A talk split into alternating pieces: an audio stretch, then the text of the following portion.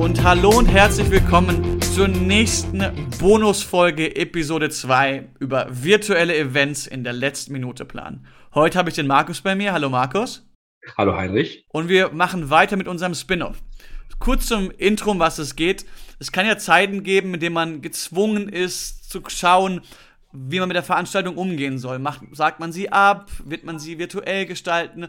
Welche Möglichkeiten gibt es da? Was wird da nachgedacht? Und es hat sich für uns herausgestellt, dass es gar nicht so schwer ist, ein virtuell, äh, virtuelles Event wirklich umzusetzen und zu schauen. Aber was man dafür vor allem braucht, ist wirklich so die richtige digitale Infrastruktur. Und wir haben da schon eine kleine so Mini-Webinar-Serie über virtuelle Events.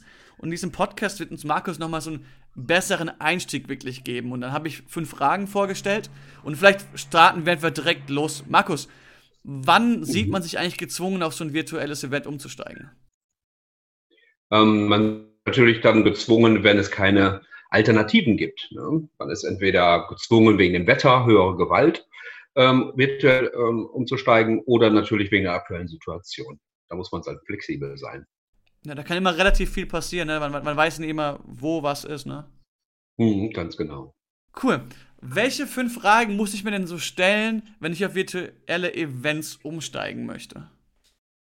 Ja, man muss sich halt gut vorbereiten. Ne? Man muss überlegen, werden die Inhalte jetzt alle live präsentiert oder auf Abruf? Habe ich ein Video zum Beispiel, das sich die Leute dann anschauen können vor oder während des Events?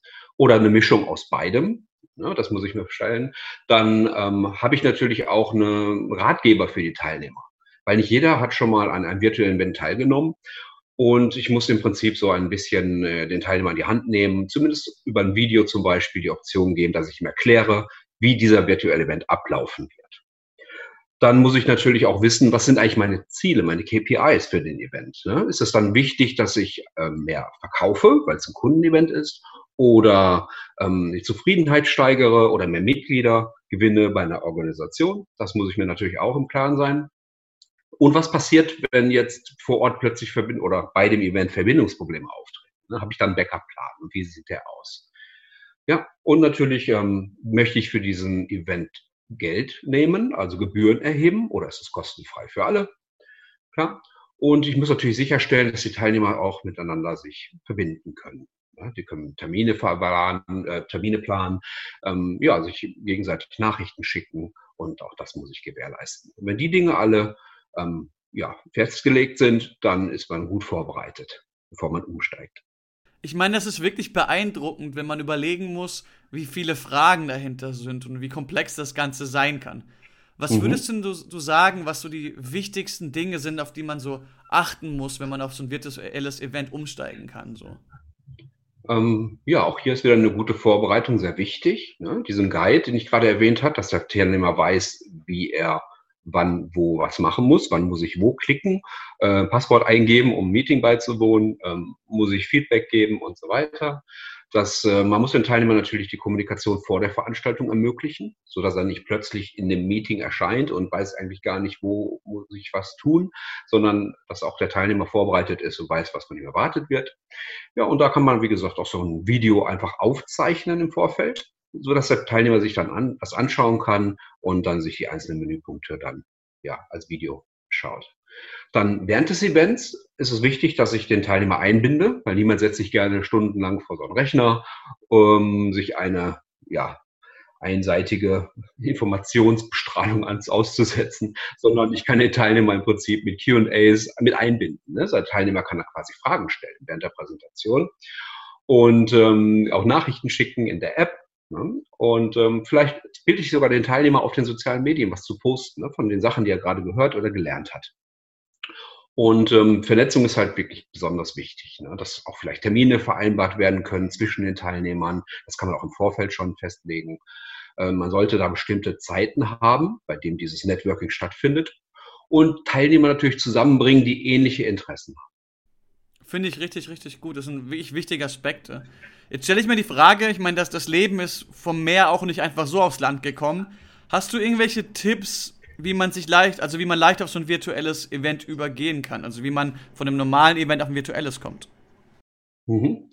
Ja, das Umstieg ist, wie du schon eingangs sagtest, gar nicht so schwierig. Man hat auch beim virtuellen Event eine Event-Webseite.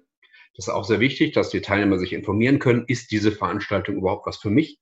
Agendapunkte kommunizieren, welche Referenten äh, nehmen teil, Sponsoren natürlich, die wollen natürlich auch dem Teilnehmer vorgestellt werden, vielleicht äh, ja, Verbindung knüpfen, FAQs. Dann bei der Registrierung selber am besten so verschiedene Registrierungspfade aufsetzen. Ne? Zum Beispiel ein Referent, der eingeladen wird, beantwortet ja andere Fragen als ein Teilnehmer, ne? der vielleicht sogar verschiedene Workshops oder Breakout-Sessions auswählen kann. Und ähm, so kann ich dann wirklich auch gezielt die Teilnehmer einladen und verwalten. Ne? Und dann auch natürlich zu, miteinander äh, in Verbindung bringen. Ne? Wenn ich genau weiß, diese Antworten oder diese Interessengebiete, da hatte der Teilnehmer mir ausgefüllt bei der Anmeldung, dann kann ich nachher auch diese Teilnehmer mit dem ähnlichen Interessengebiet, wie gesagt, zusammenbringen bei dem Event. Mhm. Das ist ziemlich cool. Ja. Ich meine, das ist ja unglaublich breit, ne? Gibt es ja so viele Sachen, die man machen kann. Mhm, ganz genau. Was glaubst du, was so die, so die wichtigsten Grundlagen sind, die man beherrschen muss? Also was, was ist wirklich unglaublich wichtig und sollte zum profanen Alltag gehören? Mhm, das ist natürlich wieder da die Vorbereitung, dass ich genau weiß, was für ein virtuellen Event möchte ich denn. Es gibt ja verschiedene Formate, über die haben wir ja in den vergangenen ähm, Podcasts schon gesprochen, zum Beispiel ein Webinar, eine virtuelle Konferenz, intern, extern oder ein Hybrid-Event. Also ich muss mir da schon klar sein, welches Format ich benötige. Dann natürlich die Inhalte sind wichtig, ne? Teilnehmerbeteiligung. Ja, und ähm, ansonsten die Grundlagen sind ähnlich wie beim Live-Event. Die unterscheiden sich da jetzt nicht wirklich großartig. Ja. Ich meine, wir haben ja viel über Planen gesprochen. Wir haben viel darüber geredet, wie fange ich an, worüber mache ich mir Gedanken, was sind die Fragen, die ich mir stellen muss. Was glaubst du, welchen Zeitrahmen man dafür braucht? Also, oder welche Zeitschritte man dafür ein, also einplanen sollte? Ja, das geht eigentlich relativ zügig. Ne? Es kommt hier dabei auf die Integration an. Benötige ich überhaupt eine Integration? Die meisten Kunden haben einen manuellen Prozess. Das heißt, die nutzen irgendeins dieser Online-Meeting-Tools, ich sag mal Zoom, WebEx, GoToWebinar ähm, und wie sie alle heißen, und erstellen das Meeting dort und dann kopieren die einfach die Meeting-ID in die Anmeldebestätigung. Das ist manuell, es geht sehr schnell und dann kann ich natürlich das auch sofort umsetzen. Ich habe also überhaupt keine Verzögerung, kann also sehr kurzfristig dann agieren. Ne? Wenn es um C-Event Teilnehmermanagement geht, kann man das auch ein bisschen automatisieren. Das heißt, ähm, so dass ich wirklich nicht in WebEx ein Meeting erstellen muss, sondern das könnte direkt aus C-Event heraus geschehen. Und wir haben nämlich eine Out-of-the-Box-Integration mit WebEx. Und das geht dann innerhalb von einem Tag. Ich muss quasi in C-Event diese Integration herstellen, einfach nur konfigurieren. Ich muss also nichts programmieren. Das geht sehr schnell. Und ähm, so habe ich eine Automatisierung. Was bedeutet das? Das heißt, der Teilnehmer bekommt die Einladung automatisch schon mit einem generierten Weblink und ein Passwort. Und WebEx hält natürlich auch fest, wer hat denn jetzt teilgenommen und diese Information wird automatisch ins Event rüber gepusht und der Teilnehmer als Teilnehmer markiert. So kann ich mir das Ganze ja, ein bisschen weniger Copy and Paste, ein bisschen Arbeit sparen. Und das geht natürlich auch mit anderen Systemen. Also wir wie gesagt, haben da keine Vorliebe. Sie können natürlich auch GoToWebinar nehmen, Zoom, On24. Viele haben Adobe Connect oder ähm, sogar, Teams im Einsatz. Ähm, da benötige ich allerdings mehr Zeit. Ne? Bei GoToWebinar zum Beispiel zwei bis drei Tagen. Ähm, bei anderen Systemen wie Zoom sieben bis zehn Tage. Aber wir arbeiten gerade an einer Lösung, dass auch das schneller geht in Zukunft. Das ist ja spannend. Ich glaube, das ist für unsere Folge diesmal, wie man Events in letzter Minute planen kann, eigentlich schon vollkommen in Ordnung. Wir haben ja mhm.